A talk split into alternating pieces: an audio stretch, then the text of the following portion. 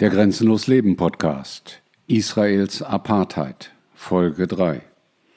Die Absicht, die Palästinenser zu unterdrücken und zu beherrschen. Seit der Staatsgründung im Jahr 1948 verfolgt die israelische Politik das explizite Ziel, eine demografische jüdisch-israelische Hegemonie herzustellen und aufrechtzuerhalten. Sie ist darauf ausgerichtet, die Kontrolle über Grund und Boden zum Nutzen der jüdischen Israelis zu maximieren sowie gleichzeitig die Anzahl der palästinensischen Einwohner zu minimieren, ihre Rechte einzuschränken und sie daran zu hindern, sich gegen diese Entrechtung zu wehren.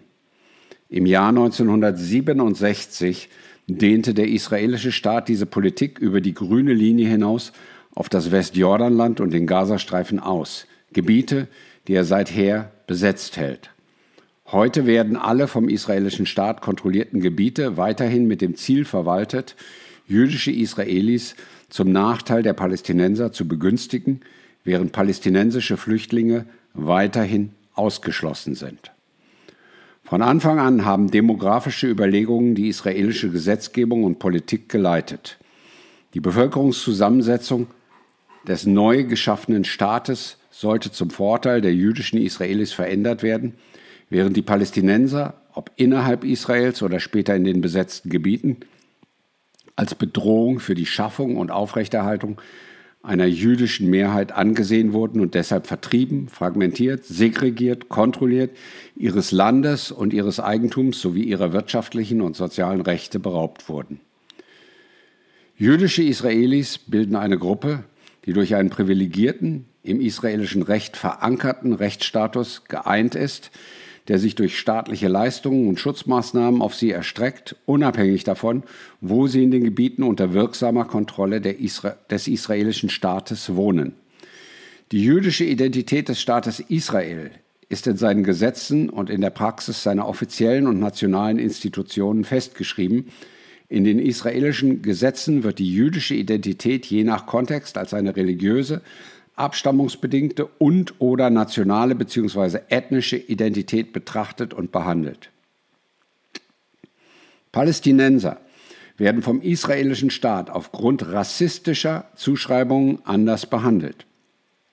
Sie werden nicht nur als nichtjüdische Araber betrachtet, sondern auch als Teil einer Gruppe mit besonderen Eigenschaften, die sich von anderen nichtjüdischen Gruppen unterscheidet. Palästinensische Bürger Israels werden vom israelischen Außenministerium offiziell als arabische Bürger Israels eingestuft. Dieser umfassende Begriff beschreibt eine Reihe verschiedener, hauptsächlich arabischsprachiger Gruppen, darunter muslimische Araber, in Klammern, diese Klassifizierung schließt, schließt Beduinen ein, christliche Araber, Drusen, Tscherkessen. Im öffentlichen Diskurs bezeichnen die israelischen Behörden und Medien jedoch in der Regel nur muslimische und christliche Araber, die sich im Allgemeinen selbst als Palästinenser bezeichnen, als israelische Araber und assoziieren sie mit den in den besetzten Gebieten und darüber hinaus lebenden Palästinensern.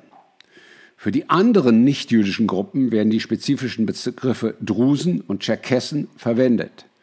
Dass die Behörden die palästinensischen Bürger Israels eindeutig als eine gemeinsame Gruppe betrachten, die sich von Drusen und Tscherkessen unterscheidet, lässt sich daran ablesen, dass nur sie vom Militärdienst ausgenommen sind. Dies erfolgt aus Rücksicht auf ihre familiären, religiösen und kulturellen Bindungen an die arabische Welt, Klammer auf, die Israel häufig angegriffen hat, Klammer zu, sowie aus Sorge vor möglichen doppelten Loyalitäten. Im Mai 1948 wurde mit der Unabhängigkeitserklärung die Gründung des Staates Israel als jüdischer Staat verkündet. Obwohl die Erklärung das Recht auf völlige Gleichheit der sozialen und politischen Rechte für alle seine Einwohner garantierte, wurde dieses Recht in den israelischen Grundgesetzen, die in Ermangelung einer schriftlichen Verfassung als Verfassungsdokumente fungieren, nicht garantiert. Gleichzeitig mit der Gründung Israels als jüdischem Staat wurde in der Erklärung von 1948 an Juden und Jüdinnen in aller Welt appelliert, nach Israel einzuwandern. Im Jahr 1950 gewährte Israel allen jüdischen Personen das Recht auf Einwanderung nach Israel im Rahmen des Rückkehrgesetzes, gefolgt vom Recht auf automatische israelische Staatsbürgerschaft im Rahmen des Nationalitätengesetzes von 1952. Die israelischen Behörden sahen dies zum Teil als notwendig an, um vor dem Hintergrund und der Erfahrung des Holocaust jüdischen Menschen in aller Welt Schutz vor Verfolgung oder Vernichtung zu gewähren. Im Gegensatz dazu durften jedoch Hunderttausende palästinensische Flüchtlinge, die während des Konflikts von 1947 bis 1949 vertrieben worden sind, aus demografischen Erwägungen nicht in ihre Heimat zurückkehren. Das Wesen des Systems der Unterdrückung und Beherrschung der Palästinenser kristallisierte sich klar im Nationalstaatsgesetz von 2018 heraus, in dem der Grundsatz verankert ist, dass der Staat Israel der Nationalstaat des jüdischen Volkes ist und dass das Selbstbestimmungsrecht ausschließlich dem jüdischen Volk zusteht. Parallel dazu bestätigten im Laufe der Jahre abgegebene Erklärungen führender israelischer Politiker sowie hochrangiger ziviler und militärischer Beamter die Absicht, eine jüdische Bevölkerungsmehrheit zu erhalten und die Palästinenser zu unterdrücken und zu beherrschen. Seit 1948 haben sie, unabhängig von ihrer parteipolitischen Zugehörigkeit, öffentlich das übergeordnete Ziel betont, Israels Identität als jüdischer Staat aufrechtzuerhalten. Sie haben auch ihre Absicht erklärt, den Zugang der Palästinenser zu Grund und Boden bzw. die Kontrolle darüber in allen Gebieten, die faktisch unter israelischer Kontrolle stehen, zu minimieren. Umgesetzt wurde dies durch die Beschlagnahmung von Häusern und Grundstücken der Palästinenser, die durch eine diskriminierende Planungs- und Wohnungspolitik dazu gezwungen wurden, in Enklaven zu leben. Die diskriminierende Absicht, die palästinensischen Bürger in Israel zu dominieren, kommt auch in Erklärungen zum Ausdruck, die eindeutig auf die Notwendigkeit einer getrennten und ungleichen Staatsbürgerschaftsstruktur hinweisen, sowie in der Verweigerung des Rechts der Palästinenser auf Familienzusammenführung als Mittel zur Kontrolle der Demografie.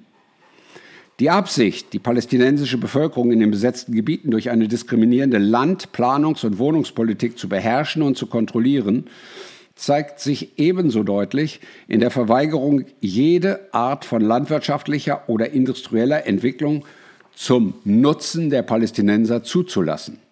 Seit der Annexion Ostjerusalems im Jahr 1967 haben die israelischen Regierungen Zielvorgaben für das demografische Verhältnis zwischen Jüdinnen und Juden einerseits und Palästinensern andererseits in Jerusalem insgesamt festgelegt.